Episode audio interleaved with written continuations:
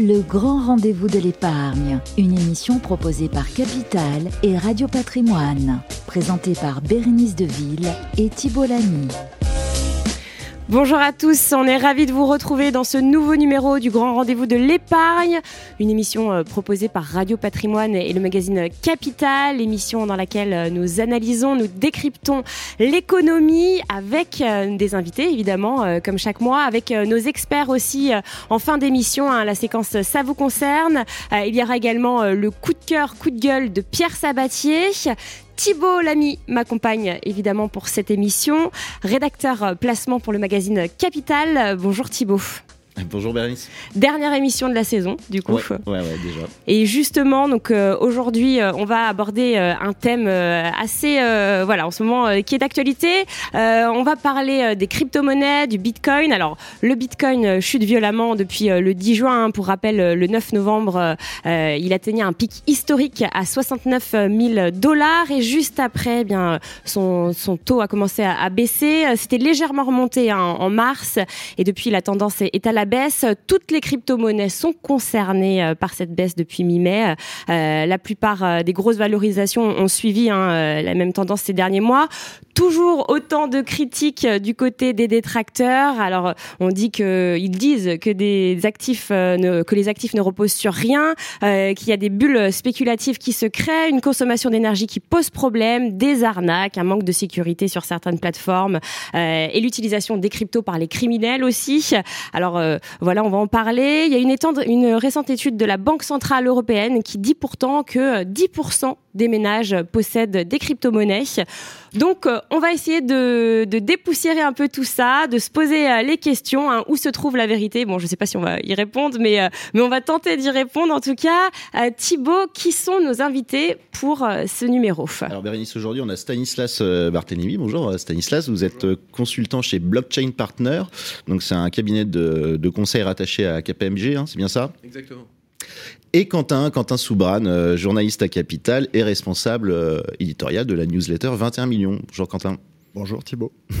Bon alors une belle émission qui s'annonce, c'est parti pour le grand rendez-vous de l'épargne spécial crypto-monnaie. Le grand rendez-vous de l'épargne, le grand témoin. Voilà, nos invités sont là, prêts à répondre à nos questions pour en savoir plus sur les crypto-monnaies. Oui, les crypto-monnaies, bon bah euh, comme comme l'a dit Bérénice en introduction, hein, le cours en baisse. On a eu cette histoire du naufrage de, la Terra, de Luna, on ne sait plus finalement.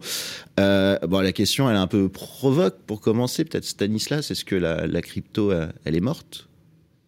La, crypto est morte, vive la crypto. C'est ce que j'ai écrit avec Alexandre Stachenko il y a, pas longtemps. Euh, c'est pas la crypto et le fondamental, c'est-à-dire la manière dont on envoie de la valeur avec la blockchain qui est en jeu, c'est plutôt les acteurs qui ont construit des offres de services dessus et qui, en l'occurrence, n'ont mal géré leurs risques. C'est-à-dire que quand tout monte, ce qu'on appelle le fameux bull market, le marché haussier. C'est assez facile de, se prétendre génie euh, depuis que les cours baissent, ce qui n'est pas que lié à la crypto, hein, c'est un risque aussi macro, géopolitique sur la guerre, l'inflation, la remontée des taux. Euh, ces acteurs-là ont une politique qui n'est pas bonne, ce qui fait qu'il y a des, liquidations en cascade, des positions avec un levier trop fort, et ces entreprises-là ont fait un peu n'importe quoi, et donc c'est, on est un peu dans une spirale de la mort. Mmh D'accord. Euh, Quentin, même, même analyse de votre côté? Oui, non, la crypto n'est pas morte, le, sous-jacent technologique n'est pas remis en question du tout, tous les fondamentaux, enfin tous les développements qu'il y a eu euh, dans l'écosystème ces dernières années, euh, c'est pas remis en cause non plus. C'est juste qu'on assiste à un crash parce qu'il y a un changement de paradigme, un contexte macroéconomique qui s'est largement dégradé, euh, beaucoup plus d'inflation, tous les actifs risqués sont sous pression, mais ça se voit aussi sur les marchés actions. Donc euh, non, la crypto n'est pas morte. Et alors justement, vous parlez des, marchés actions, euh, bah, le Bitcoin et les cryptos plus généralement ont suivi une évolution, on va dire, un peu parallèle à celle des, à celle des actifs risqués. c'est ça qui, quoi, finalement, c'est cette corrélation qui explique la, chute des cours de la crypto? Non, pas forcément la corrélation. Enfin, elle existe et d'ailleurs, elle est assez importante quand on regarde l'historique de Bitcoin. Une des narratives derrière Bitcoin, nouvelle classe d'actifs, c'était qu'elle était assez décorrélée vis-à-vis des marchés d'actions. C'est beaucoup moins vrai depuis six mois, quand on constate, entre guillemets, un mouvement haussier ou baissier, même fût-il petit, on voit que Bitcoin réagit quasiment au décuple. On va dire c'est presque des, actions euh, sous stéroïdes Bitcoin.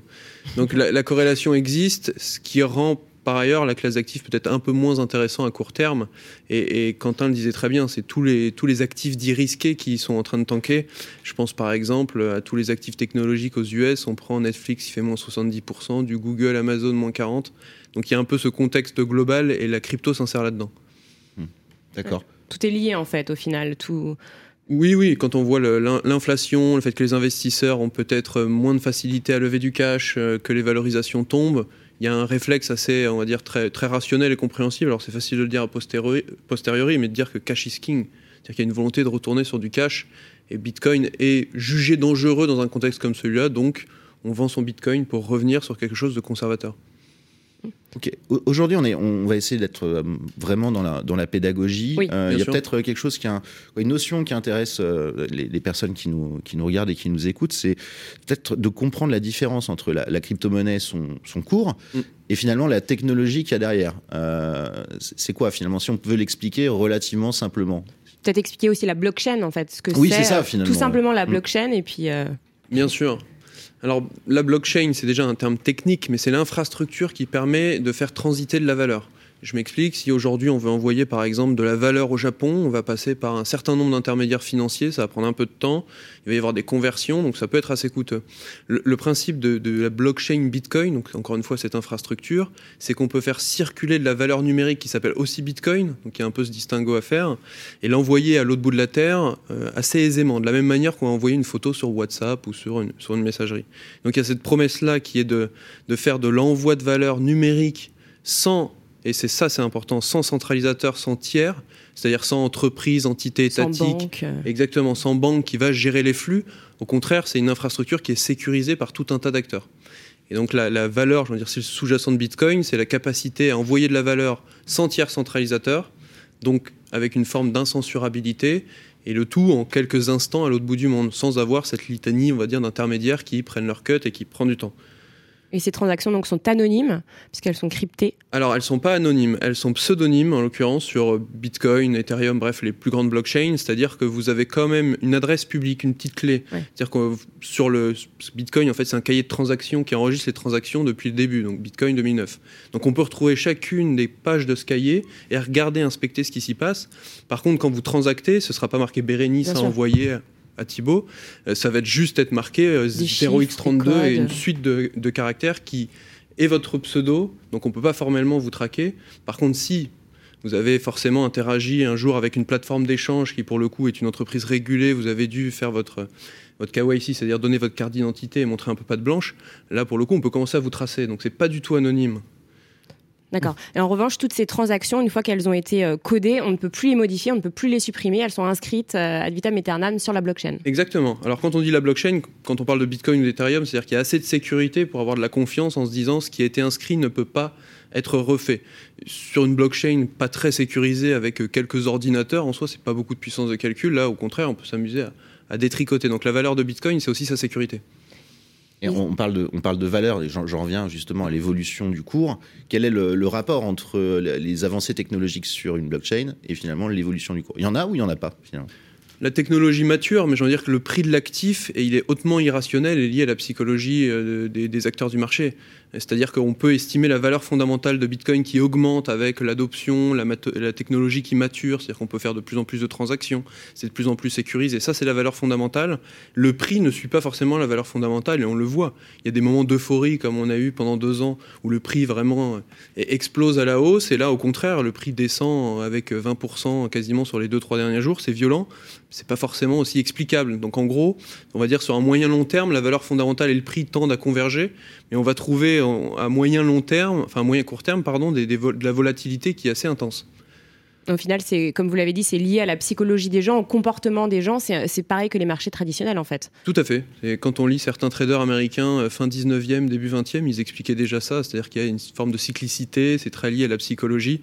Et évidemment, derrière Bitcoin, c'est un peu exacerbé puisqu'il y a un pari un peu technologique et un pari un peu futuriste, si je puis dire, qui est fait de se dire ça peut être une réserve de valeur, un étalon or, ça peut être un moyen de faire euh, des paiements transfrontaliers avec de grands pays. Euh, il y a des pays où il y a une forte une forte une sorte d'inflation, ça peut être utilisé comme monnaie, ou alors sur Bitcoin, si on considère que c'est même une infrastructure de paiement, on pourra faire circuler une sorte de crypto-euro, crypto-dollar dessus.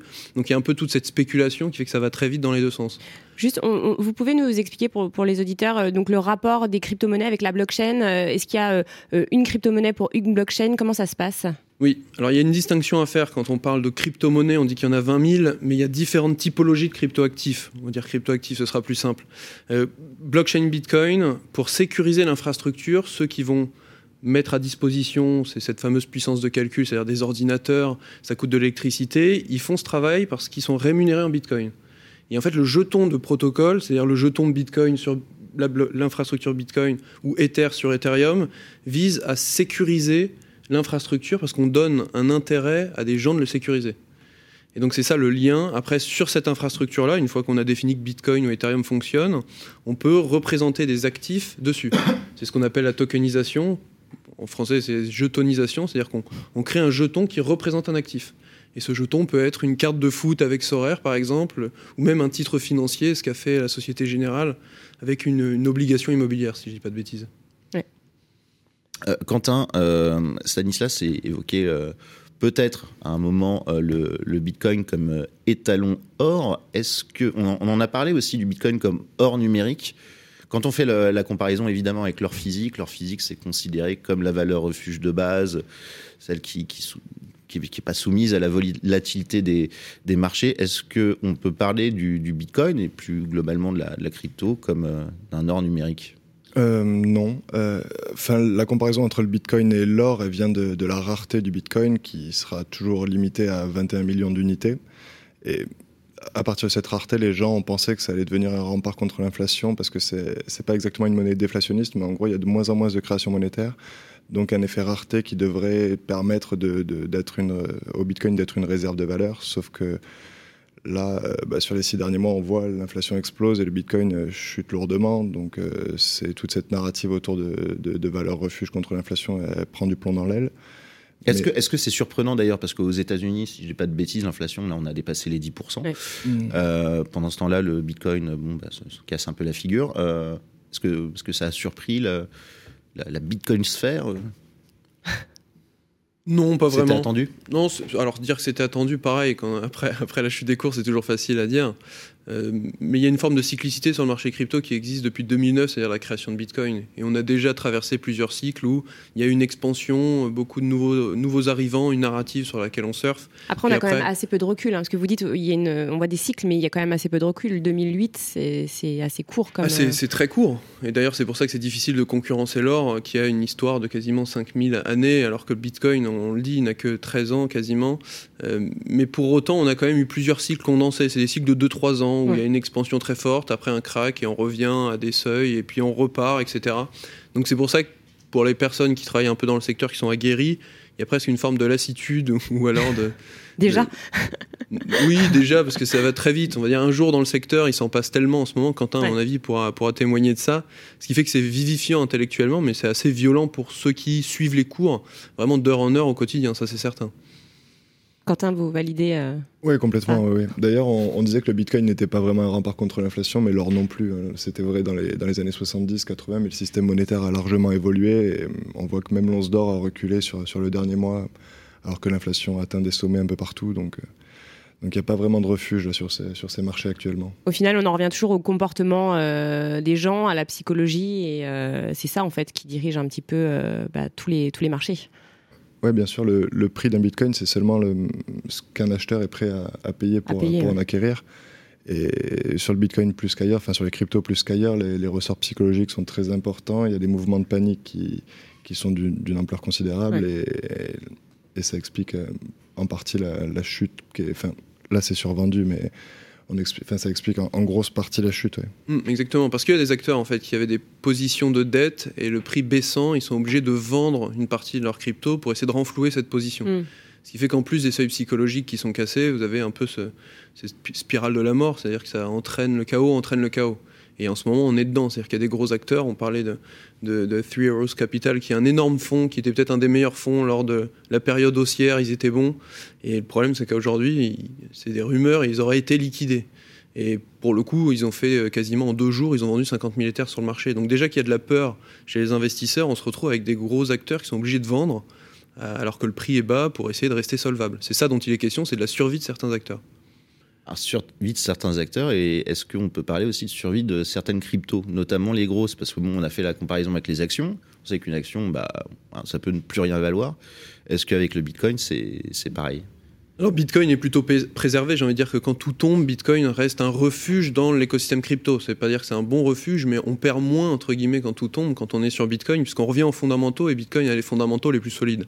Après, suit Ethereum, qui est en train d'un peu de, changer euh, sa technologie, son infrastructure. Mais oui, dans, la litanie, quand on regarde le, top, on va dire, des cryptos et des blockchains, il y en a plein qui font pas sens techniquement, qui reposent sur on va dire, des, investisseurs qui ont bien joué le coup, euh, des, narratives où on expliquait qu'il allait avoir plusieurs blockchains en concurrence, etc. Et dans une période comme ça où tout devient, tout est rationalisé, oui, il y a plein de blockchains crypto qui seront de moins en moins usités et qui peuvent disparaître.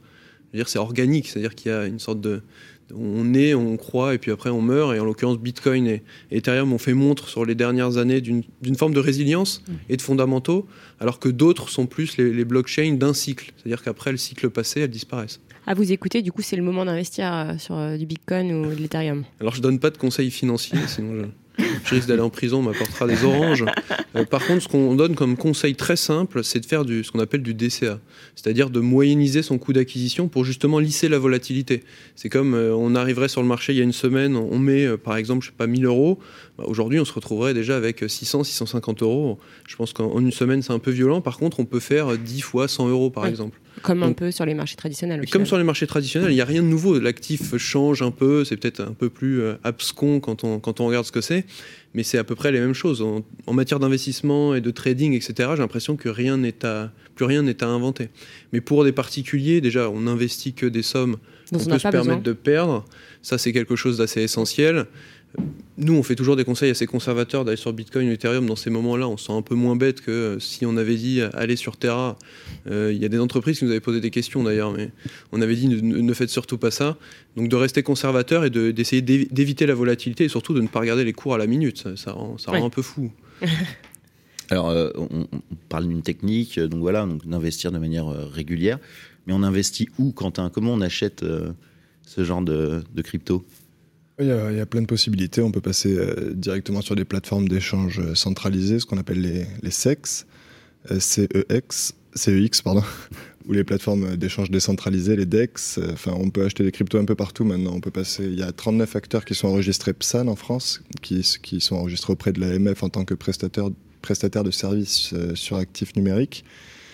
Il y en a 39 maintenant, dont beaucoup, une grosse majorité d'acteurs français. Donc on peut passer par eux qui sont qui sont au moins ils sont sécurisés, quoi. Euh, sécurisés, c'est toujours un peu délicat de le dire parce qu'ils sont toujours vulnérables à des attaques informatiques ou à d'autres choses. Mais en tout cas, ils sont en règle avec euh, la régularisation, euh, enfin la régu, la législation actuelle. Quoi. Exactement. Qui est Parce qu'ils sont agréés par la, autorisés tout du moins par euh, l'autorité des marchés financiers. Hein, Exactement. Exactement. Avec ce critère-là, et c'est par exemple de vérifier qu'à chaque fois qu'il y a un client qui a bien donc la carte d'identité et plein d'informations sur ce client-là, pour notamment essayer de retracer les flux et d'appliquer une règle qui par ailleurs, quand on ouvre un compte bancaire, c'est à peu près le même tarif. Après, euh, c'est très rapide aussi d'ouvrir. Euh, enfin, c'est vérifié, mais ça va tellement vite que parfois on se demande si c'est vraiment euh, vraiment sécure. Oui, il y a des acteurs maintenant spécialisés qui, qui checkent l'identité. Je pense par exemple à des acteurs comme Onfido où on prend en photo sa carte d'identité recto verso, on monte sa tête, on dit quelque chose. C'est agréé et c'est utilisé même maintenant chez des fintechs. Donc c'est pas que lié à la crypto, mais oui, c'est assez rapide de se créer un compte, ça c'est vrai. Ouais. Oui, en, 10 minutes. Enfin, moi, j'ai testé du coup euh, sur plusieurs applis. En 10 minutes, c'est fait. Quoi. On envoie juste une, euh, une carte d'identité en photo, euh, même pas besoin de faire une vidéo, un, justificatif bon de domicile et voilà, le, compte est, ouvert. Il y a des vérifications qui sont faites pour voir si c'est pas des faux. Ah, ça prend quelques minutes ou quelques heures, donc il y a quand même des vérifications. Oui, mais le but c'est d'abaisser la barrière à l'entrée. Parce que ça, c'est ce qui peut faire peur aussi, en fait. C'est ça le, le sujet. Oui, alors c'est nécessaire de faire, euh, de, faire ces vérifications sur l'identité sur des clients. Il faut faire, faut faire en sorte que cette expérience soit pas très douloureuse pour le client. Moi, je me souviens de procédures où il fallait envoyer par courrier ou scan. Des fois, j'ai abandonné l'inscription euh, à cause de ça. Donc, ouais. peut-être pas le meilleur exemple, mais euh, je trouve que c'est une bonne chose qu'on puisse faire ces vérifications assez simplement. Par contre, est-ce qu'il faut mettre du, de la crypto dans les mains de tout le monde A fortiori, non, quand on a moins de 18 ans, et il faut, faut, savoir ce qu'on fait. Hein. Jamais investir dans quelque chose qu'on ne connaît pas, ça c'est certain. on a parlé des, intermédiaires avec lesquels on peut investir, mais alors il y a peut-être aussi des, conseils à, donner sur comment débuter une fois qu'on est, est, je ne sais pas, sur un des, fameux euh, PSAN euh, dont nous a parlé euh, Quentin. Est-ce qu'il y a des, portefeuilles déjà génériques, j'ai envie de dire, qui permettent d'investir voilà, en mode bon père de famille, on va dire, pas d'aller sur des, cryptos risqués ou très peu liquides ou ce genre de choses ça, dépend.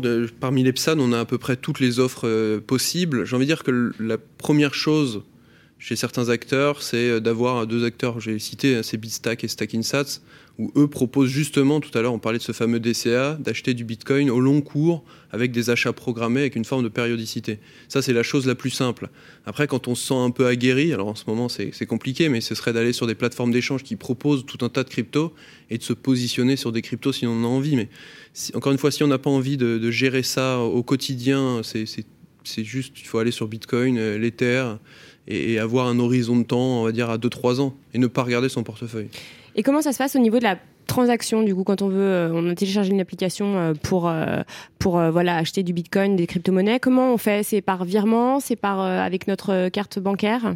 Il y a plusieurs choix à faire. Soit c'est virement pas ce qui est recommandé, ça prend un peu plus de temps, mais c'est recommandé parce que ça coûte moins cher. Alors que quand on intervient, enfin quand on veut acheter avec une carte bleue, quelle qu'elle soit d'ailleurs, c'est euh, des frais un peu plus, un peu plus importants, à peu près 1,5-2% du montant. Donc il faut vraiment être pressé quand on achète en carte bleue, mais par défaut, il vaut mieux privilégier le, prélèvement séparé, enfin le virement pas. Et après, pour récupérer l'argent, quand on veut récupérer l'argent? C'est la même chose.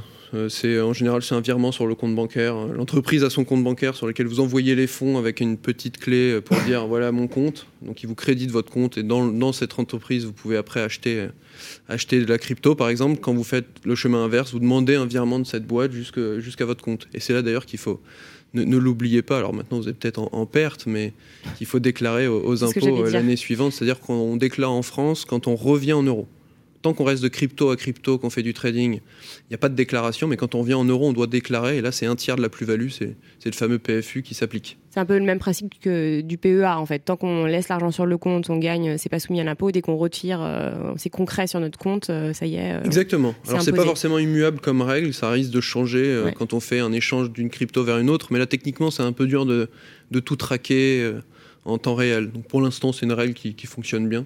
Il faut aussi déclarer ses comptes euh, quand on, a, quand on est client, par exemple, d'une plateforme comme Kraken, Coinbase, etc., euh, chaque année, il faut déclarer ses comptes en disant à l'État français j'ai un compte dans cette entreprise. Parce que s'il y a des vérifications qui sont faites, c'est l'État qui va voir l'entreprise en disant est-ce que vous avez bien cette personne en client? Et Donc là, il retrouve le fameux identifiant qu'on évoquait tout à l'heure et de voir que si cette personne est partie de cette plateforme, on va, on va pouvoir tracer les flux. D'accord. Euh, on va peut-être euh, visionner un reportage. Euh, Thibaut, vous êtes allé à la rencontre de Jérémy Vauquier, le président d'une école, et pas n'importe laquelle, l'école blockchain qui s'appelle Alira. On va regarder le reportage et on se retrouve juste après. Pouvez-vous nous expliquer le concept d'Alira? Alira, c'est une école qui est spécialisée sur les technologies blockchain. On forme des professionnels pour qu'ils deviennent des professionnels de l'écosystème blockchain. On a des formations sur 12 semaines donc euh, développeurs, des consultants et des spécialistes en finance décentralisée. À qui votre école s'adresse-t-elle? Alira s'adresse à des gens qui euh, veulent rejoindre l'écosystème blockchain. Euh, par exemple, pour les développeurs, c'est des gens qui sont déjà développeurs en fait, puisqu'en 12 semaines c'est trop court pour former un développeur blockchain. Et ensuite, c'est donc pareil pour les consultants, c'est des gens qui sont déjà des professionnels, qui éventuellement connaissent un petit peu la blockchain, mais il n'y a pas vraiment de prérequis. Mais en tout cas, ça s'adresse à des gens, c'est ça, qui veulent intégrer l'écosystème blockchain et comprendre comment cet outil fonctionne. Euh, de manière euh, la, plus, la plus fine et la plus précise possible. À quel métier les apprenants peuvent-ils se former Au niveau de l'organisation d'Alira, euh, on va être organisé autour de différents pôles. le, plus, le plus important vraisemblablement c'est le pôle pédagogique. donc sur le pôle pédagogique vous avez des gens qui transmettent tout ce qu'ils connaissent finalement sur l'écosystème blockchain, qui sont des gens qui sont bah, des gens qui ont, participé à l'écosystème dans le passé, qui transmettent ce qu'ils savent. donc vous avez des développeurs Ethereum, vous avez des consultants qui ont fait du conseil sur le secteur de la blockchain. Euh, vous avez des gens qui sont très en vue aussi au sein de l'écosystème blockchain, euh, qui sont un peu des, euh, les, les personnes qui construisent des applications décentralisées et qui, en même temps, sur le côté de leur activité, viennent former les apprenants sur ce qu'ils sont en train de faire finalement. Donc on essaie d'avoir vraiment des gens qui sont très très en pointe euh, très très en pointe de ce qu'ils font. Et puis après, vous avez euh, bah, les fonctions classiques euh, d'une école, euh, toute une fonction administrative qui est très importante pour euh, structurer l'activité de l'école, et puis toute une fonction euh, communication, conseil, formation, etc., qui permet de faire en sorte que les gens qui viennent ont une formation qui correspond à leurs besoins et pas n'importe quelle formation parce que ça nous fait plaisir de faire de la formation. quoi. Une formation à la sécurité est-elle prévue? Complètement. Il y, a, il y a des pratiques de sécurité qui vont être euh, variables en fonction de votre métier. Donc vous n'allez pas aborder la sécurité de la même manière si vous êtes un développeur ou si vous êtes un consultant par exemple, ou encore si vous êtes quelqu'un qui gère des actifs à travers des protocoles de finances décentralisées. Les problématiques vont être un peu différentes à chaque fois, Euh, mais néanmoins on met une emphase très très forte dessus parce qu'en fait un des principes des technologies blockchain c'est que vous êtes euh, en situation d'autonomie et de responsabilité face à vos fonds et face aux fonds des utilisateurs. Donc vous allez par exemple, euh, quand vous, déployez un smart contract, quand vous déployez un contrat intelligent, si ce smart contract a des failles, euh, ces failles seront exploitées par des, attaquants euh, et les fonds de vos utilisateurs ou vos propres fonds seront dérobés. C'est une certitude absolue. Donc il y a vraiment un enjeu très fort sur le fait que votre smart contract soit correctement développé, soit correctement testé, soit correctement audité. Donc ça c'est du côté des développeurs et puis du côté des consultants et des spécialistes en finance décentralisée. Là l'enjeu c'est quoi? C'est de protéger vos actifs ou de protéger les actifs de vos clients euh, en faisant en sorte qu'ils ne soient pas dérobés. Et donc là il y a des, euh, il y a des méthodes pour conserver euh, notamment les, les- espèces de mots de passe qu'on appelle des, phrases seed euh, qui permettent de, donner accès à vos fonds. Et on rappelle que hein, sur les technologies blockchain, vous n'avez pas la fonction mot de passe oublié. euh, J'appelle euh, le protocole blockchain pour qu'il me rende mes fonds, ça, ça n'existe pas. Euh, vous êtes euh, vraiment en autonomie face au, face au protocole. Quoi. Comment peut-on faire financer sa formation chez Alira? Notre formation, elle, euh, elle est finançable de plein de manières différentes. Vous pouvez la financer à travers les fonds de votre entreprise, évidemment en fonds propres. On accepte aussi euh, la crypto-monnaie, on ne serait pas un, un organisme euh, blockchain sérieux sinon. Euh, et beaucoup de nos apprenants utilisent aussi leur fonds CPF. Notre formation, elle permet de préparer une certification qui s'appelle Cameo, euh, qui est tournée vers, vers l'innovation en entreprise. Et donc, à ce titre, elle est éligible à un financement CPF que vous pouvez demander sur votre compte formation. hein. Comme habituellement, on a un certain nombre de nos apprenants qui, qui font ça effectivement. ouais. Voilà pour euh, Alira, l'école blockchain. Euh, Thibaut, alors moi je m'attendais, euh, quand vous m'aviez en- envoyé le reportage, je m'attendais à vous voir dans une pièce entourée d'ordinateurs. Non, là vous étiez au milieu d'un potager. Ah ben non, oui, oui, parce que euh, c'est une école euh, sur la blockchain, mais c'est une école bah, totalement, euh, totalement à distance. hein, finalement, il n'y a pas de, il y a Sans pas de locaux. quoi. Ah oui, exactement. La, la formation se fait intégralement à distance. Donc formation en 12 semaines. Tout à fait, en 12 semaines, ouais. Ce qui peut paraître euh, donc un, un petit peu. Bah, pour avoir des- un vernis de Ouais. compréhension et se mettre au sujet, c'est pas mal. Mais en 12 semaines, on peut pas euh, devenir un développeur aguerri avec 3 ans d'expérience. Après, ça s'adresse à des, gens qui sont déjà développeurs, là par exemple. Alors oui, il y, a les for- il y a les cursus. Alors je me fais défenseur de, de la Lyra, mais oui, il y a des cursus pour les développeurs et puis après des cursus pour les consultants. Consultant, ouais. Puis après, il y a d'autres, euh, on va dire, euh, euh, il y a d'autres cours sur, par exemple, la finance décentralisée, etc. Non, non, non, mais c'est plutôt une bonne école. Je m'entends bien avec eux, en tout cas. Ah oui, vous les Mais ça forme, euh, ça forme des, des- des talents Ouais. euh, dont l'industrie a besoin, même si en ce moment les entreprises annoncent un peu geler les, les, les recrutements sur les prochains mois, mais c'est un secteur qui va forcément embaucher et je pense qu'il y a de la place pour ouais. des jeunes talents, et ça c'est Ouais. certain. Euh, on va, peut-être revenir simplement parce qu'on était sur le, sur le sujet de l'investissement, comment, comment on investit.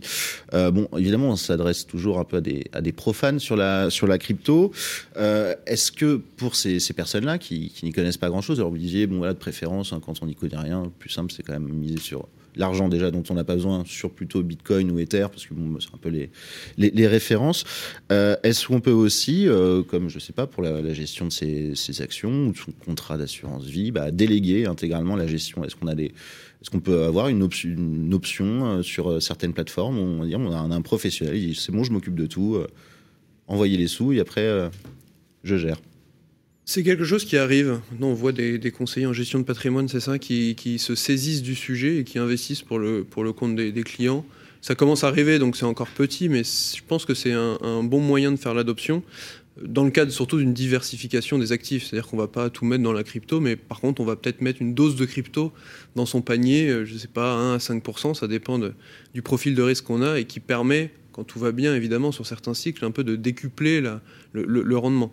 Donc ça, c'est quelque chose d'assez intéressant et ça va se développer. Mais même aujourd'hui, les entreprises qui ont fait l'acquisition de Bitcoin, sans parler de micro-stratégie, mais par exemple Tesla, c'est peut-être quelque chose qui va se développer de plus en plus au cours des années qui viennent. C'est-à-dire de diversifier sa trésorerie, de dire je n'ai pas que du dollar, il y a une forte inflation sur le dollar, je peux acheter un peu de Bitcoin. Alors cette idée est un peu battue en brèche par les cours en ce moment, euh, mais il ne faut pas oublier que Bitcoin, il y a trois ans, il y a deux ans même, n'était pas à ce niveau-là non plus. Hmm. Donc c'est vraiment quelque chose qui, qui, va se développer, ça j'en suis assez persuadé. Sur l'assurance vie en France, c'est possible d'ailleurs, quand on est en unité de compte, d'avoir une petite dose de, de, Bitcoin. C'est pas encore fait par des acteurs, mais ça devrait arriver pour le coup. Oui, euh, c'est en cours apparemment. Enfin, ça, Exactement. Il y a des acteurs qui sont en train de se positionner. On va voir les, on va voir les news, mais c'est juridiquement possible du moins. Et c'est à travers, parliez d'unité de compte en assurance vie, c'est à travers quoi? Des, des, trackers de Exactement, plutôt des trackers, euh, ce qu'on appelle les fameuses ETF, euh, qui vont traquer le cours du Bitcoin ou alors traquer le cours du capital des entreprises qui sont dans euh, le secteur de la blockchain pour un peu répliquer le cours. Parce qu'il y a une forte corrélation entre le cours des entreprises blockchain et le cours du Bitcoin. Hmm.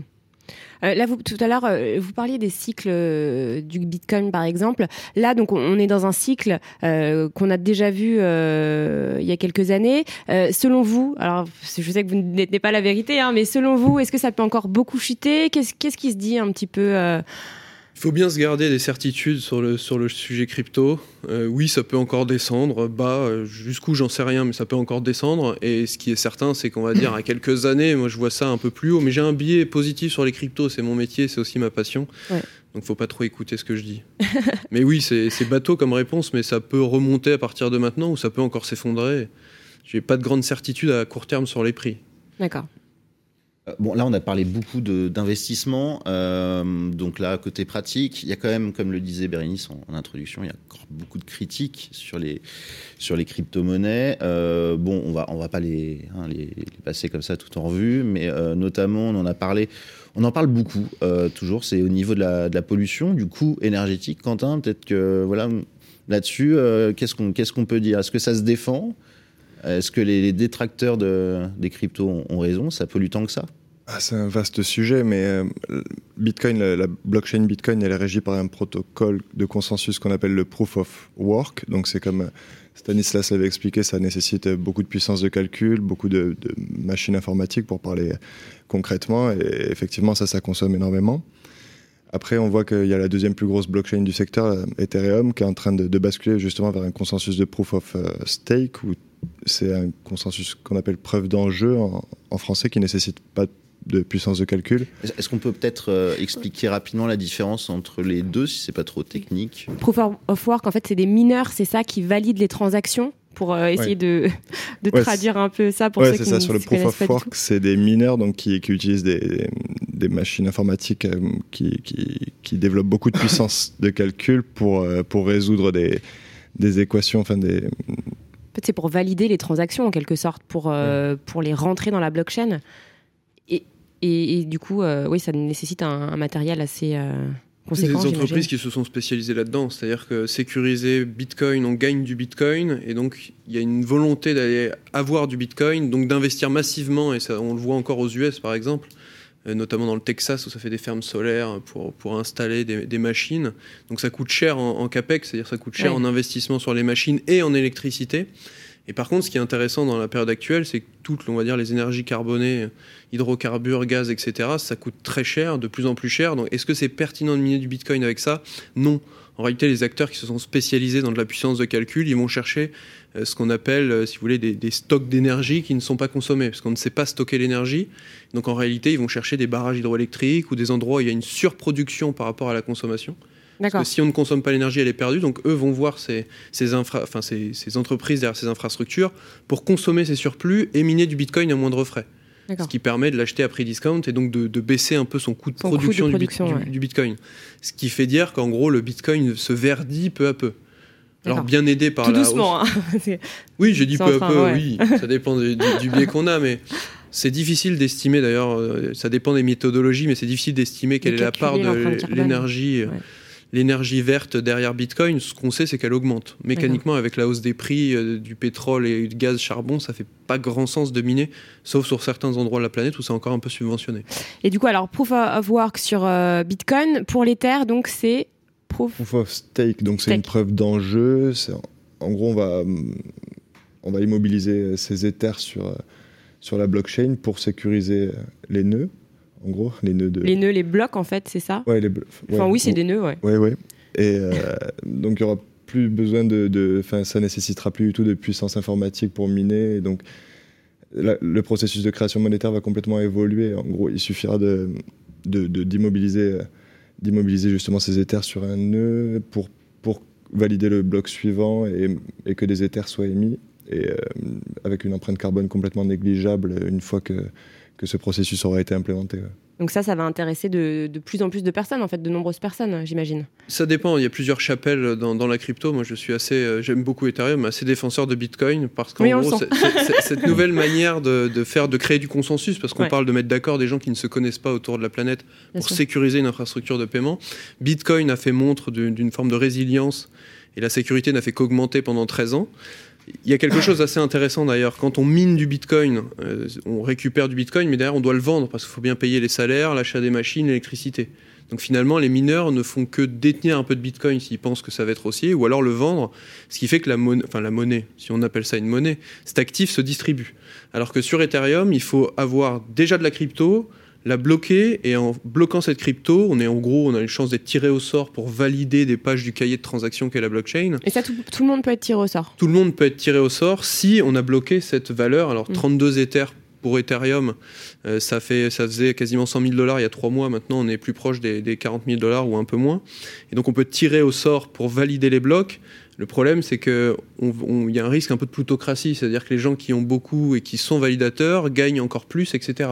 Donc on voit qu'il y a des implications un peu différentes et que oui, il y a une forte consomma- consommation d'énergie derrière Bitcoin, mais la question c'est de savoir mais d'où vient cette énergie? Si elle est verte, à mon sens, c'est pas si problématique que ça. Par Mm. contre, oui, quand c'est du charbon, là, c'est c'est détestable. Mais est-ce que c'est viable économiquement à moyen long terme avec la raréfaction de ces ressources? Pas forcément. D'accord.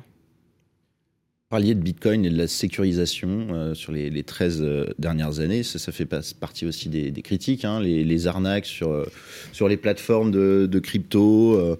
bon, alors on parle de l'utilisation des cryptos. Alors ça, ça je j'en sais rien. Je, vous- je vous laisse confirmer par des criminels, les terroristes, ce genre de choses. Il y, a le- y a le hacking, toutes ces choses-là. Euh, Est-ce qu'aujourd'hui, c'est toujours aussi dangereux d'investir en crypto qu'en 2009 euh, ou ça a vraiment évolué? Non, ça a vraiment évolué. Déjà en 2009, il n'y avait pas d'acteurs pour acheter du Bitcoin. Ces acteurs, ils se sont créés un peu en 2012-2013, où, où des gens ont commencé à acheter contre du dollar. Avant, c'était euh, créé, et puis même, il n'y avait pas encore d'usage, c'était très expérimental. Les entreprises se sont améliorées, mais oui, il y a eu des hacks. C'est-à-dire qu'en gros, c'est jamais le protocole qui est mis en défaut, la manière dont, enfin, l'infrastructure par laquelle la valeur va transiter, c'est plutôt la manière dont on sécurise ses actifs. Parce que dans le monde crypto, c'est un peu déroutant, on est un peu soi-même sa propre banque. C'est-à-dire qu'on ne fait pas confiance à un tiers pour détenir les fonds, sauf si on utilise une entreprise qui est spécialisée dedans. Mais on peut détenir son propre Bitcoin sur son téléphone, sur son ordinateur, sur une petite clé Ledger avec cette entreprise française. Et cette clé euh, ou ce Bitcoin est sécurisé par une sorte de mot de passe. C'est ce que disait Jérémy Vauquier dans le reportage. Et ce mot de passe, il vous donne accès aux fonds. Mais si vous le perdez, Ouais. les fonds existent, mais on peut plus y avoir accès. Il y a des histoires comme ça d'ailleurs. Exactement. Et donc c'est plutôt à ce niveau-là qu'il y a des enjeux. De millionnaires, perdus, dans une c'est ça. décharge à Londres. Exactement, une histoire un peu sordide parce que oui, ces personnes-là, pour, pour raconter l'histoire, euh, avaient acquis ou accumulé beaucoup de bitcoin, mais ça Ouais. valait pas grand-chose. Cinq ans plus tard, ça vaut des millions. Euh, Ouais, c'est ça. Ils ont perdu pas grand-chose. C'est-à-dire qu'ils ont perdu au moment où ça valait rien. Mais c'est toujours un peu douloureux de voir l'adresse qui détient les fonds et de ne plus pouvoir y avoir accès. C'est un peu comme si on perdait un, un billet de loto gagnant, quoi. En gros, c'est ça, c'est plutôt une bonne analogie. Et sur, en fait, c'est plutôt la sé- sécurisation de ces actifs qui est, qui est en, en question. C'est-à-dire que quand on fait confiance à une entreprise pour faire du change, etc., il faut que la sécurisation de ce, de cette, ce mot de passe, je, je simplifie les choses à dessein, hein, euh, soit vraiment bonne. Parce que si quelqu'un arrive à hacker cette, cette adresse, tous les fonds sont récupérés. Et c'est là où l'avantage de la blockchain, c'est qu'une fois que c'est inscrit, c'est trop tard. Mais son désavantage, c'est qu'on peut pas revenir en arrière. C'est pas comme si je me faisais tirer ma carte bleue et que j'appelais ma, mon assurance pour dire on bloque et vous me remboursez les fonds. Ça, ça n'existe pas. ouais. Exactement. Ce qui fait que c'est un peu, euh, un peu bizarre de dire qu'on est soi-même sa propre banque. En fait, ça nous rend plus responsables au final. Ça nous rend plus responsables, mais tout le monde n'a pas le pouvoir ou l'hygiène informatique pour devenir soi-même sa propre banque. Et c'est là où des acteurs qui font de la conservation d'actifs, en fait, on est en train de recréer des formes de banques, hein, euh, font sens. Et d'ailleurs, ça va se développer à mesure que l'adoption arrivera. Je pense qu'il y aura une minorité de personnes, heureusement ou malheureusement, qui vont sécuriser eux-mêmes leurs cryptos. Oui, c'était c'était une question que, que je me posais. Est-ce qu'au final, euh, ça fuit pas un système qui va se reproduire euh, dans les cryptos? Si, c'est la promesse de désintermédiation totale, elle est intéressante sur le plan intellectuel, mais c'est un peu un vœu pieux. C'est-à-dire que oui, il y aura des intermédiaires, peut-être moins, mais de nature différente, Ouais. s'ils se sont pas transformés. Ce qu'on constate au, bout des, enfin, au, au cours des trois dernières années, c'est que des entreprises, des banques, des fintechs qui avaient des positions parfois un peu acerbes sur Bitcoin en disant que c'était de la mort au rat pour Jamie Dimon, ce patron de banque américaine. au cours des derniers mois, il a constitué une équipe et il propose de l'exposition crypto à ses clients. Donc la question, c'est de savoir est-ce que c'est des nouveaux intermédiaires qui vont remplacer ces banques? Je pense par exemple à un Coinbase qui est gros, qui maintenant même a une carte et pourrait être une banque pour une génération de jeunes. Ou alors est-ce que c'est des entreprises, des banques américaines qui vont essayer de se transformer un peu et proposer ce service? C'est ça dont il est question, de savoir quel est l'intermédiaire qui va gagner la course. Hmm. Ok, non, non, mais euh, c'est intéressant. donc ça, on le verra euh, pas tout de suite. Exactement. Exactement. Euh, on parlait de sécurité. Il euh, y, a certains investisseurs qui ont, perdu un, petit peu de, un petit peu d'argent avec euh, ce qui s'est passé avec. Alors, si je me trompe pas, c'est la c'est la blockchain Terra et la crypto Luna, c'est ça? Exactement. Alors, peut-être Quentin ou, ou, Stanislas, hein, si vous pouvez nous rappeler ce qui s'est ce qui s'est passé assez, assez brièvement. Ouais, alors c'est Terraform Labs qui est derrière la blockchain Terra, le jeton Luna et derrière la, le, le, stablecoin algorithmique, parce qu'un stablecoin, c'est une crypto-monnaie qui est adossée à une, euh, à une devise existante, en l'occurrence le dollar, et comme l'immense majorité des, stablecoins sont adossés au, dollar. Là, en l'occurrence, c'était un stablecoin algorithmique, donc c'était un, un, algorithme qui devait, qui devait maintenir l'équilibre entre, entre le cours de, de l'UST, le stablecoin algorithmique et le dollar, et il a été victime d'une attaque, d'une grosse attaque on ne sait pas exactement qui est derrière, mais ça a mobilisé plusieurs centaines de millions de dollars, voire plusieurs milliards de dollars pour euh, faire euh, provoquer une décorrélation, enfin un DPEG, on appelle ça un DPEG, c'est quand tu perds ton adossement au dollar, quand, quand le stablecoin plus, euh, quand l'UST vaut plus 1 dollar mais 0,99, 0,98 centimes. Là, on parle de DPEG quand, quand il perd sa parité en gros avec le dollar. Donc euh, il y a Terraform Labs qui est derrière, derrière ce, stablecoin qui a essayé de le défendre, qui a, qui a mis beaucoup, euh, beaucoup de jetons, beaucoup de, crypto en collatéral, qui, qui, qui, ont vendu beaucoup pour essayer de... Enfin, c'est un mécanisme un peu complexe, mais ils ont essayé de le défendre sans succès. Et ça a provoqué la chute à la fois du stablecoin et, et du jeton euh, natif de, de, la blockchain. Et, et, le stablecoin et le jeton, ils, existent encore ou, ou c'est fini là? Ils existent, mais en fait, ils n'ont plus de valeur. C'est ça, c'est ça le sujet effectivement, dans le, pour l'instant, on a parlé beaucoup de Bitcoin et d'Ether, mais aussi de la blockchain comme infrastructure de paiement. Et c'est là où les stablecoins font sens, c'est qu'aujourd'hui, une entreprise qui veut acheter, je sais pas, euh, des biens à l'autre bout de la terre, va, c'est peu probable qu'elle va payer en Bitcoin ou en Ether, mais ils vont payer en stablecoin. C'est-à-dire une représentation des monnaies traditionnelles euro, dollar sur blockchain parce qu'elle ne circule pas nativement sur blockchain.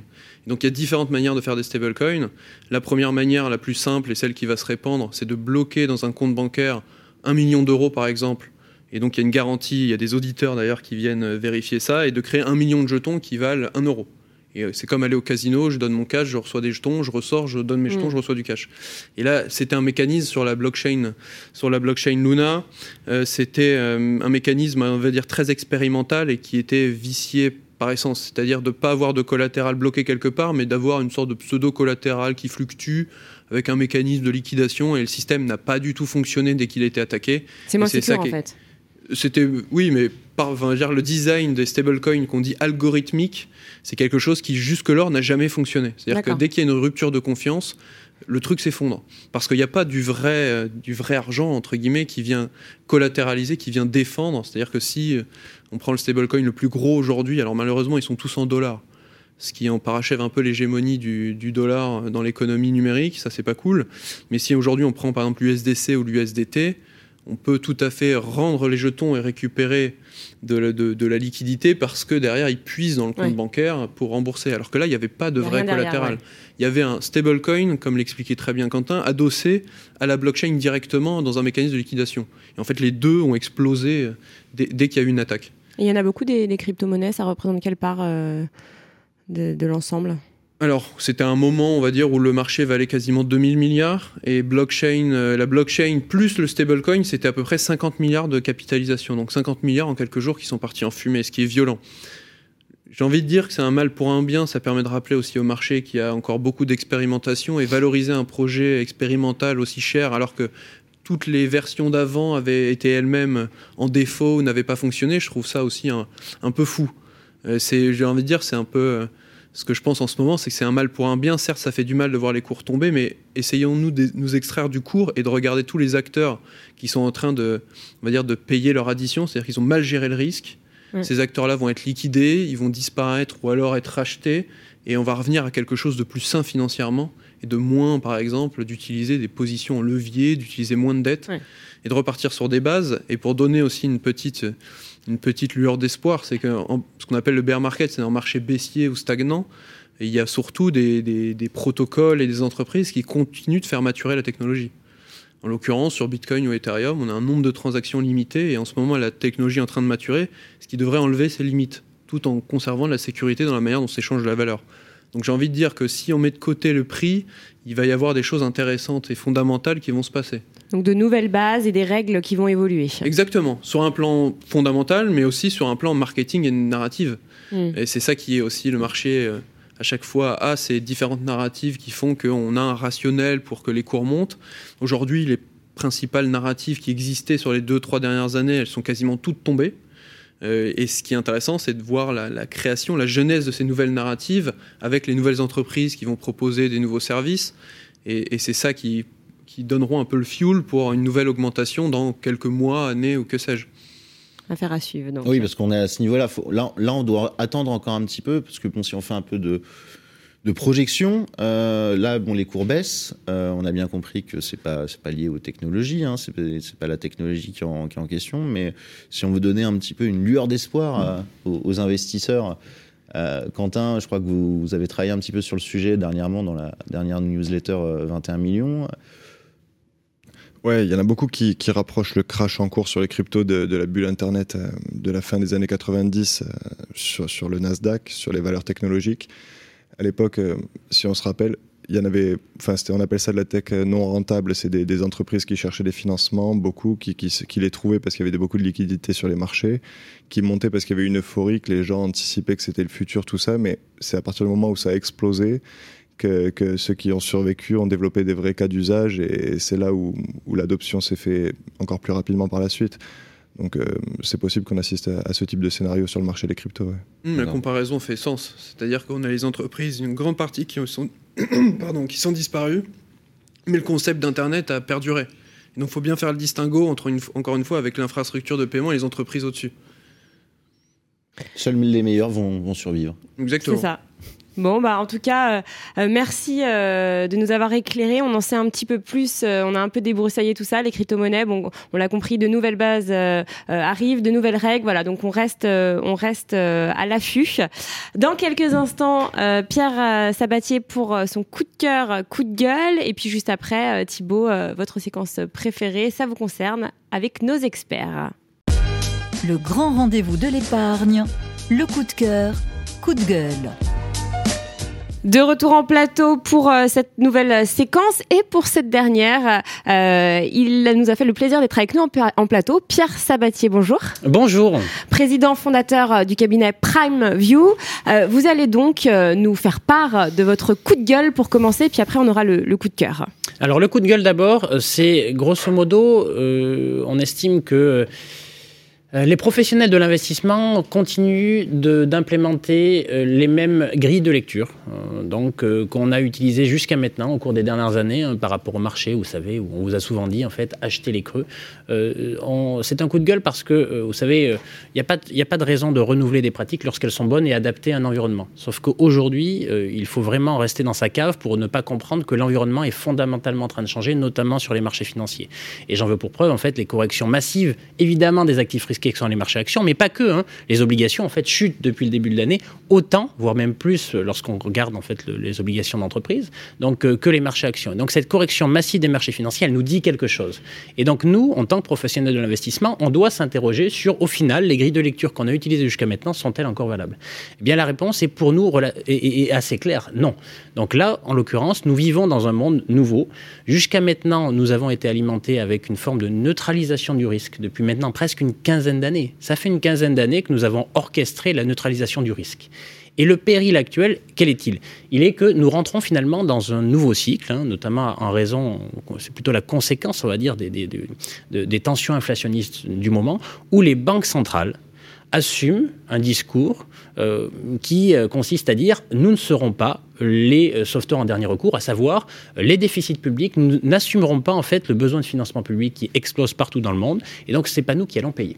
Et donc ce péril-là, eh bien, il nous amène à devoir utiliser des nouvelles lunettes, donc pour appréhender un monde dans lequel le risque risque de se révéler. Et tout change dans ces cas-là. La question n'est pas de dire faut-il avoir des actions, faut-il avoir des obligations, faut-il avoir de l'immobilier? C'est pas est-ce qu'il faut en avoir ou pas, parce qu'au final, si vous choisissez les obligations au détriment des actions depuis le début de l'année, vous êtes aussi perdant l'un que l'autre. Le vrai sujet, il est d'apprendre ou de réapprendre à identifier les bons élèves des mauvais élèves ceux qui, à l'intérieur d'une classe d'actifs, ceux qui, à l'intérieur d'un secteur d'activité, vont être en mesure d'adapter leur gouvernance d'entreprise, que ce soit en fait lorsqu'on parle des actions ou lorsqu'on parle des obligations, à un environnement qui devient incertain et dans lequel nous n'avons plus l'assurance d'être systématiquement sauvés. Et donc le vrai sujet, hein, finalement, c'est euh, quid de la gestion active par rapport à la gestion passive? Pendant 10 ans ou 15 ans, au final, on n'a pas eu besoin de gestion active. On n'a pas eu besoin de gens qui sont capables d'identifier là où se situait le risque, puisque le risque ne se révélait jamais. Systématiquement, dès qu'il y avait un petit risque, hop, on l'étouffait. Là, en l'occurrence, on n'est plus dans cette situation-là. Les banques centrales nous ont dit, nous ne neutralisons plus le risque, donc maintenant, il faut réapprendre à identifier plus que les bons élèves, les mauvais élèves qui, globalement, dans une allocation d'actifs, qu'on parle en fait de la classe d'actifs actions, obligations ou autres, eh bien, risquent de euh, démontrer leur faiblesse et leur incapacité justement à s'adapter à un monde devenu incertain. Donc le coup de gueule, c'est Surtout, ne restons pas immobiles, ne soyons pas dans la répétition finalement des process qui nous ont alimentés, nous, en tant qu'investisseurs au cours des dernières années. Ils étaient bons, on les juge pas mauvais, hein. dire qu'ils étaient simplement adaptés à un environnement. L'environnement change fondamentalement, le risque risque de se révéler. Et donc, j'ai presque envie de dire, euh, soyons proactifs par rapport à ça. C'est une période du coup très excitante, dans laquelle, pour le coup, on va enfin pouvoir faire la différence entre les bons et les mauvais. Très bien. Merci euh, Pierre. On va passer maintenant euh, à votre coup de cœur. Alors coup de cœur, pour le coup, on va finir cette année avec un avis contrariant. Hein, puisque nous, on aime bien prendre les contre-pieds. Euh, jusqu'à maintenant, ou pendant presque deux, trois ans, on, a, on a critiqué beaucoup l'obligataire souverain. Et c'est pourquoi? Parce que bah, tout simplement, il ne vous rapportait rien. Sauf qu'on oublie souvent sur les marchés financiers que l'objectif final de la gestion de patrimoine, c'est pas que la génération de performance, c'est la préservation optimale du capital. Et selon l'environnement, on va plutôt chercher de la performance, de l'optimal, mais aussi parfois chercher de la préservation. Et euh, là, le, contre, le coup de cœur qu'on veut donner, c'est finalement euh, un avis assez contrariant sur quoi? Sur l'obligataire souverain. Et alors, tenez-vous bien, hein, hein qu'on est arrivé avec, euh, avec beaucoup, beaucoup d'optimisme, l'obligataire souverain italien. Pourquoi? Parce que vous n'êtes pas sans savoir qu'avec ces craintes actuelles euh, qui euh, parcourent l'Europe et avec évidemment le stress généré par la Banque Centrale Européenne qui jusqu'à maintenant dit Eh bien moi je sauverai personne, eh bien naturellement les marchés en fait ils testent. Hein. Ils testent obligatoirement. Donc les taux souverains européens remontent dans leur ensemble, allemands comme français, mais encore plus dans les pays du Sud, traditionnellement. On va taper sur les plus fragiles pour voir jusqu'où en fait ça peut tenir. Et donc l'obligataire souverain italien aujourd'hui, le 10 ans, atteint à peu près 4%. 4% de rémunération sur 10 ans lorsque vous avez euh, quand même un actif qui est adossé à une banque centrale européenne qui est quand même pas la plus fragile en fait au niveau mondial dans un monde relativement incertain, eh bien c'est un couple rendement-risque qui nous paraît intéressant. Alors vous allez me dire oui mais la banque centrale européenne a dit qu'elle ne sauverait pas. Évidemment, si vous êtes sur une posture ou une hypothèse où la banque centrale européenne va laisser l'euro exploser, Évidemment, n'en achetez pas d'obligataires souverains italiens. Mais euh, on va dire l'histoire récente, les 15 dernières années, les messages même euh, maintenant d'ores et déjà diffusés par la Banque Centrale Européenne, il dit non, je ne sauverai pas tout le monde, mais attendez, il n'y a pas de risque de fragmentation. Et si jamais en fait on voit que les écarts de taux, les spreads de taux entre les différents pays européens augmentent trop, j'interviendrai. Pas plus tard qu'aujourd'hui, d'ailleurs, la Banque Centrale Européenne se réunit en urgence pour en parler.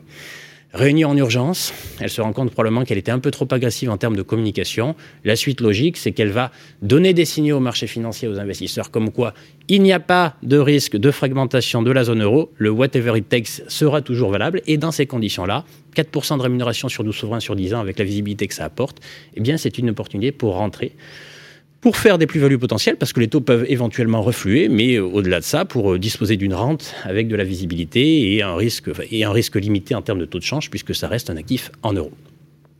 Merci beaucoup, euh, Pierre Sabatier. Merci à vous. Le grand rendez-vous de l'épargne, ça vous concerne. Dernière partie du grand rendez-vous de l'épargne, la séquence ça vous concerne, séquence durant laquelle euh, nos experts répondent à vos questions. Euh, un premier expert euh, avec nous en plateau, il s'agit de Stéphane Absolu, bonjour. Bonjour. Directeur associé chez Pixis Conseil et une lectrice, une Sarah, pose une question à Stéphane Thibault. Oui, tout à fait, Bérénice. Alors, c'est Sarah, elle est en procédure de divorce. Euh, son mari a bénéficié d'un contrat d'assurance vie, c'est-à-dire qu'il a été désigné bénéficiaire le souscripteur est décédé, donc il a reçu les fonds. Et euh, bah, Sarah, elle veut savoir euh, si cette somme, elle appartient, bah, elle lui appartient à elle en partie, elle appartient au bien commun, ou s'il s'agit de biens propres à son mari. Alors, euh, l'enjeu est, important puisque on aura la possibilité d'avoir une double nature, soit une nature de bien propre, soit une nature de bien commun. Donc, évidemment, ça dépend en premier lieu du régime matrimonial de, Sarah et de son conjoint. Donc, et, puis aussi de l'évolution, là, en l'occurrence, de la procédure de divorce. On va considérer que pour le moment, le divorce n'est pas prononcé, qu'on est encore dans le cadre du mariage. Et donc là, évidemment, ce sont les règles du régime matrimonial qui vont s'appliquer. On a euh, deux situations euh, à, bien identifier. La première, c'est euh, si les fonds que je percevais, euh, les capitaux d'essai que je percevais, euh, venaient d'un contrat qui avait été souscrit par mon conjoint. Donc en l'occurrence, si mon conjoint avait souscrit ce contrat-là, les biens que je perçois, enfin les capitaux d'essai que je perçois alors, sont considérés comme des biens propres même s'ils avaient été versés euh, par, euh, par mon conjoint décédé du coup, euh, même s'ils avaient été versés par des deniers communs, les capitaux d'essai qui sont perçus par le conjoint survivant ont la nature de euh, biens propres. Ce qui fait qu'on ne va pas avoir de mécanisme de récompense. Euh, le conjoint survivant en dispose comme il le souhaite et euh, c'est un bien qui lui, qui lui est propre. La seule exception qu'on va pouvoir mettre dans cette qualification-là, c'est si on considérait que les primes étaient manifestement exagérées. Hein, on a toute une jurisprudence de qualification qui nous permet dans ce cas-là de dire même si euh, c'est le conjoint survivant qui touche, les primes sont manifestement exagérées, et donc là, on va requalifier euh, dans ce cas-là le, le, les capitaux d'essai qui sont perçus. Le deuxième cas de figure, c'est euh, le conjoint qui perçoit des capitaux d'essai par un contrat qui avait été souscrit par un tiers quelqu'un à l'extérieur de la famille. De... Voilà. Et donc, dans ce cas-là, euh, là, là encore, c'est le régime matrimonial qui va dicter un peu la règle. Si je suis marié dans un régime de la communauté légale, hein, la communauté réduite aux acquets, euh, on a une jurisprudence abondante et une jurisprudence récente encore de mai 2022 qui est venue considérer que les capitaux d'essai qui sont perçus par le conjoint ont la nature de biens propres. C'est-à-dire que là encore, on n'aura pas de jeu de récompense. Donc il faut quand même être extrêmement prudent sur euh, la preuve de l'origine de ces fonds. Hein. Il faut bien garder euh, le fait qu'on a perçu d'une compagnie d'assurance un montant, qu'il a été mis sur tel compte, que tel compte a éventuellement été remployé. Si on veut bien garder la traçabilité de ce bien qui est propre et éviter du coup le mécanisme de récompense. On va basculer dans la, nature de biens communs si on bascule par exemple sur un régime de communauté universelle. Et là aussi, on a une jurisprudence qui vient nous dire, une jurisprudence de la Cour de cassation, qui vient nous dire que dans un régime de communauté universelle, les capitaux d'essai qui sont perçus par le conjoint prennent la nature de biens communs et rentrent, rentrent dans, le, dans la, communauté entre les époux. S'il n'y a pas de, contrat, on va dire, de mariage entre Sarah et son mari, par défaut, ça revient à son mari et Sarah ne touchera rien. Exactement, exactement. Ça a la nature de bien propre. Euh, elle ne pourra pas demander à avoir une récompense sur une partie de ses capitaux d'essai, une récompense sur la communauté, et donc il en dispose comme il, comme il le souhaite. Merci beaucoup Stéphane. Merci. Le grand rendez-vous de l'épargne, ça vous concerne. Et place à notre deuxième experte, Nathalie Cousigoussias. Bonjour. Bonjour, bonjour à tous. Bonjour, notaire à Paris, avec euh, une question de Jeanne, Thibault. Oui, Jeanne, elle a 72 ans, elle a perdu son mari euh, bah, il y a un an, euh, son mari qui s'appelait Georges, avec qui elle a eu deux enfants. Euh, Georges avait, il faut, faut, le préciser, un enfant d'une précédente union, euh, et puis notre lectrice a choisi de bénéficier du droit viager sur le logement, sur la résidence principale, donc elle occupe en ce moment la valeur du bien 1, 1,2 millions d'euros. Il euh, faut préciser qu'elle est aussi propriétaire d'une maison qui, elle, vaut 300 000 euros. Euh, le souci pour Jeanne, c'est qu'elle n'a pas beaucoup d'argent, elle n'a pas beaucoup de rentrée d'argent, donc pas beaucoup de liquidité, et que la majorité des revenus du couple bah, venait de venait de Georges, donc qui n'est qui n'est plus là. Euh, et puis en plus, euh, ce, qui, ce qui ajoute au problème de Jeanne, elle a dû partager la pension de, de réversion de, de, son mari avec euh, la première épouse de, de Georges. Donc euh, la, la, question de Jeanne, c'est la suivante est-ce qu'elle va devoir payer de l'impôt sur la fortune immobilière, le, le fameux IFI, et puis est-ce qu'elle va devoir aussi payer, pourquoi pas, des, des droits de succession? Alors la question de Jeanne au regard de l'IFI, elle est absolument pas ridicule, hein, parce qu'on rappelle que l'IFI qui a remplacé l'ISF, eh ben, il est éligible pour tout foyer dès lors que le foyer a un patrimoine immobilier qui dépasse 1,3 million.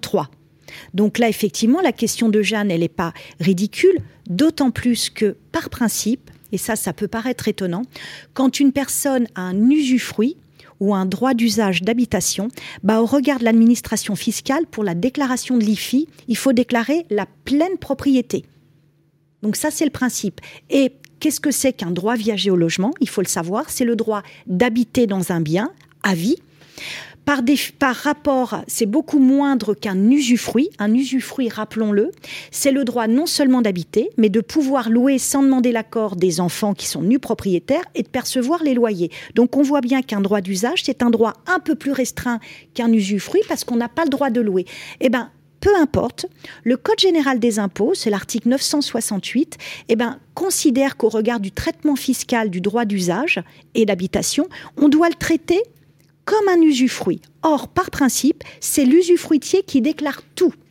C'est-à-dire que concrètement, bah, Jeanne, elle devrait déclarer 1,3 million plus ses 300 000, 1,2 million plus ses 300 000, donc on est à 1,5 million, ça dépasse le seuil de déclenchement de l'IFI qui, rappelons-le, est d'un million trois.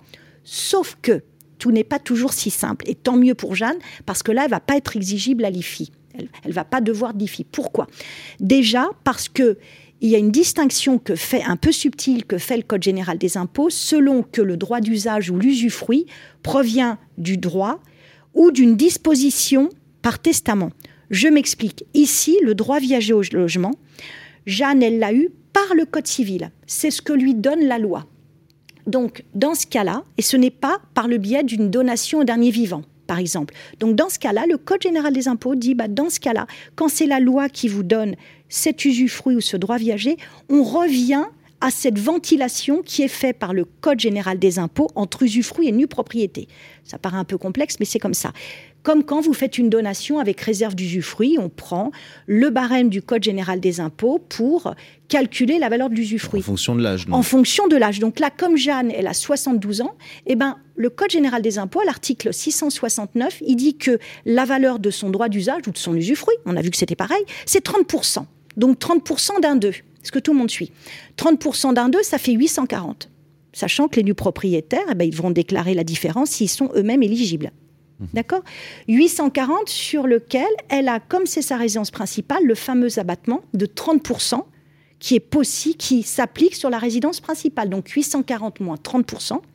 On rajoute la valorisation de son bien de 300 000, on voit bien que Jeanne n'y est pas éligible, et heureusement pour elle, parce que comme certaines personnes, elle a certes de l'immobilier, mais elle a peu de revenus, puisque, rappelons-le, elle a dû partager la pension de réversion avec la première épouse de Georges, même si on est divorcé, la pension de réversion eh bien, est partagée entre les époux et les épouses au prorata du nombre de vies ensemble. Alors bien sûr, il y a des décotes que font les caisses de retraite selon les revenus de chacun, mais le principe, c'est qu'on partage au prorata. Donc là, on voit bien la situation. Jeanne, elle a certes un capital immobilier qui, le fait de l'augmentation des prix, est extrêmement important puisqu'elle en était à se demander si elle n'était pas l'IFI, mais en revanche, elle n'a pas de revenus en face. Donc là, au moins, rassurons-nous, elle n'a pas d'IFI à payer là-dessus. Et comme le conjoint, de, le conjoint survivant, il est exonéré de droits de succession, elle n'aura pas non plus de droits de succession à payer sur ce qu'elle reçoit. En revanche, les enfants du propriétaire, eux, auront des droits de succession à payer, qui, lesquels, rappelons-le, pourront pourront demander à l'administration fiscale ne payer qu'à l'extinction du droit d'usage et d'habitation de leur maman, parce qu'on conçoit bien que s'ils appréhendent pas le bien, comment vont-ils faire pour payer une somme sur des biens dont ils n'ont pas la pleine maîtrise? Voilà, c'est un petit peu complexe, mais on voit bien l'idée. Hein.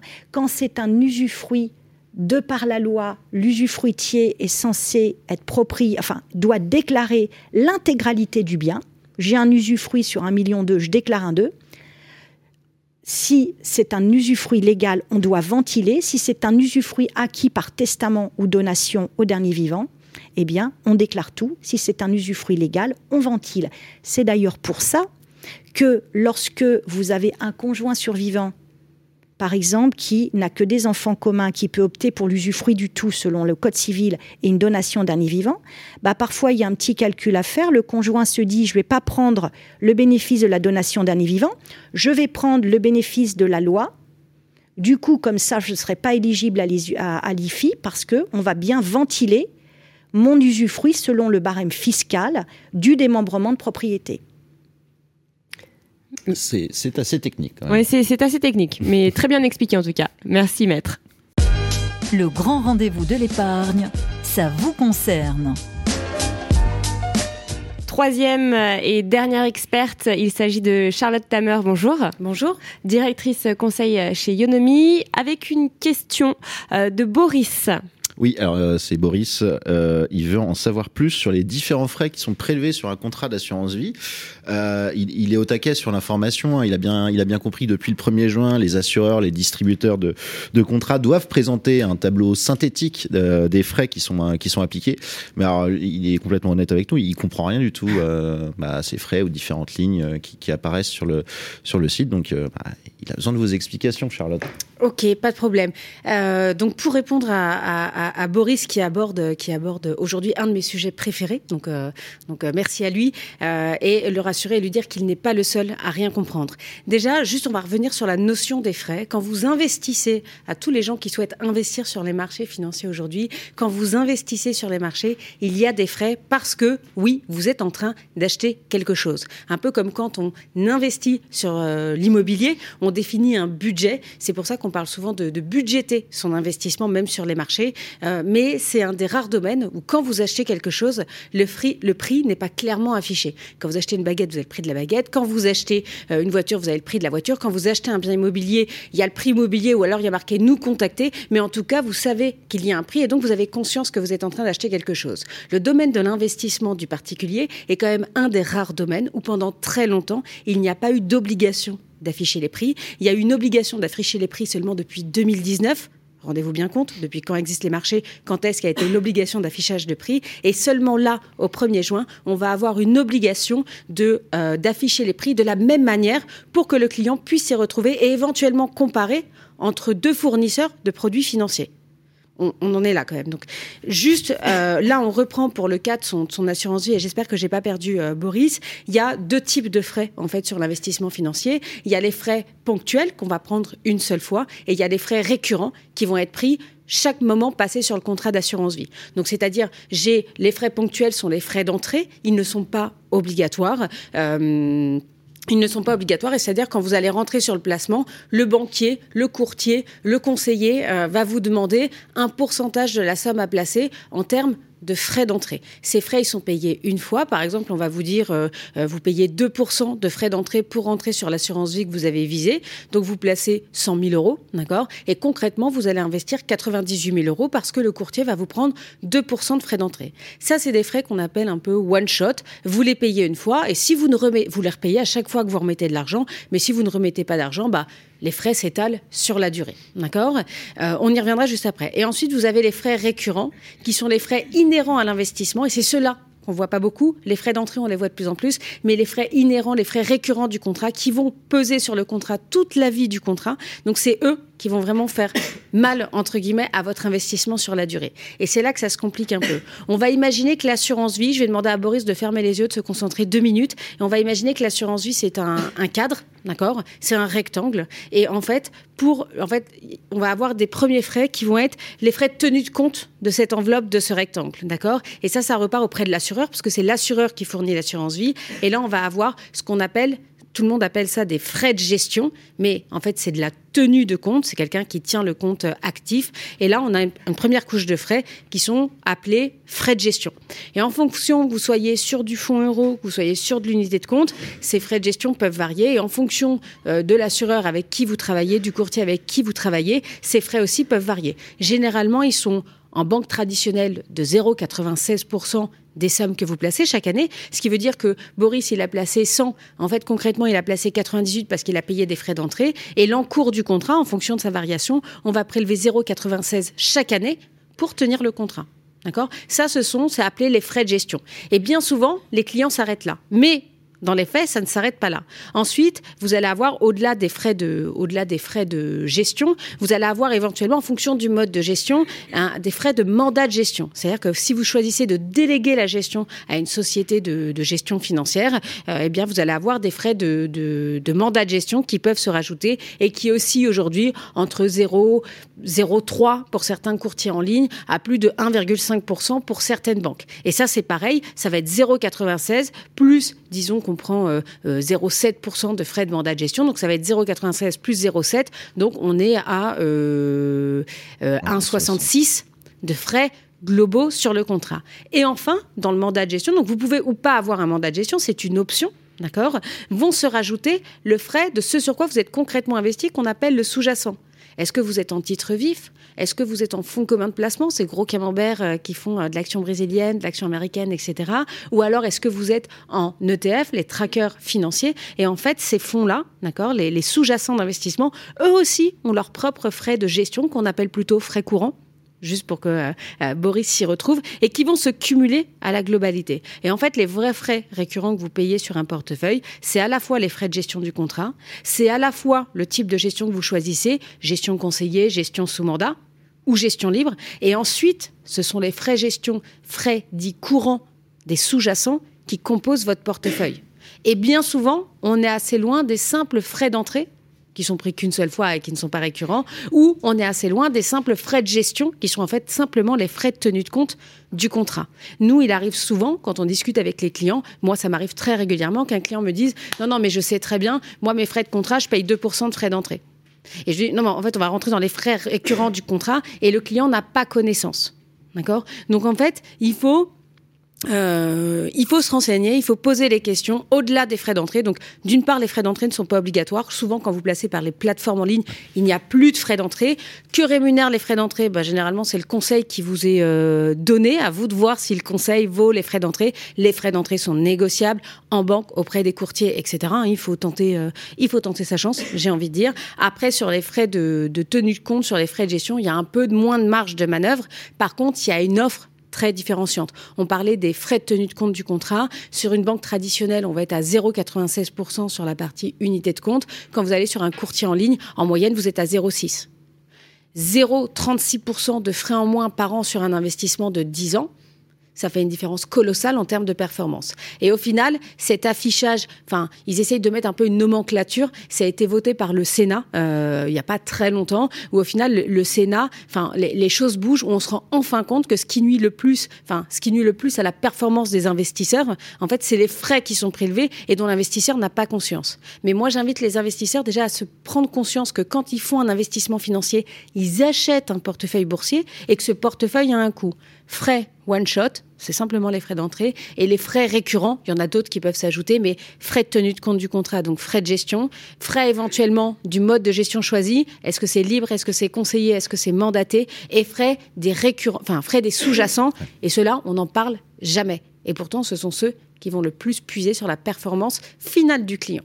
Donc c'est ce tableau qu'il faut regarder. Puis bon, faut penser quand même à regarder les performances passées aussi des, des contrats. Il faut regarder les performances passées. On entend beaucoup les clients nous dire ah mais s'il y a des frais, moi je m'en moque tant qu'il y a la performance. Mais malheureusement, euh, enfin il faut regarder la performance passée. Le, le fait est c'est que une année de performance, deux années de performance vous donne pas vraiment la tendance euh, d'un gérant sur la durée. Le fait est c'est que souvent les fonds prennent pas mal de frais. En fait c'est les sous-jacents. C'est là en fait donc il y a les frais de tenue de compte, d'accord, les frais du mode de gestion et ensuite ce sur quoi vous investissez. C'est-à-dire ces, gros camemberts euh, avec des thématiques d'investissement, c'est là où vous allez avoir le plus de frais. Et ça, c'est jamais expliqué clairement aux clients. Et ben, parfois, certains conseillers bancaires ne sont même pas à jour euh, des frais qui sont prélevés à l'intérieur de ces fonds. Le problème est bien plus profond qu'il n'y paraît. Et donc, le fait est, c'est que euh, quand vous avez un fonds qui prend 3% de frais d'entrée sur un fonds 100% action, mais qu'on vous prend 3% de frais d'entrée de manière récurrente tous les ans, euh, le marché se démultiplie pas à l'infini, quoi. C'est-à-dire que euh, vous allez investir, nous on rencontre beaucoup de clients qui au final sont investis depuis 10-15 ans sur les actions et qui nous disent en performance annuelle lissée, euh, c'est-à-dire sur la globalité de l'investissement, sur du 100% actions, ils font pas plus de 4% de frais de, performance en fait annualisés. C'est-à-dire je prends la, fer, la globale au bout de 15 ans, je la divise par 15 années de détention, je tombe sur un 4% sur du 100% actions. Cherchez pas plus loin, c'est dans les frais. Merci beaucoup Charlotte, merci euh, à nos experts, merci également à, nos invités hein, euh, euh, et merci à vous Thibault Lamy pour la préparation de cette émission. Merci à notre réalisateur Baptiste Plouchard. Et puis bah on se retrouve à la rentrée puisque c'était la dernière émission de la saison, le dernier grand rendez-vous de l'épargne. Donc bel été. Merci vous aussi Bérénice. À très vite. Retrouvez le grand rendez-vous de l'épargne en podcast sur Radio Patrimoine et en vidéo sur capital.fr.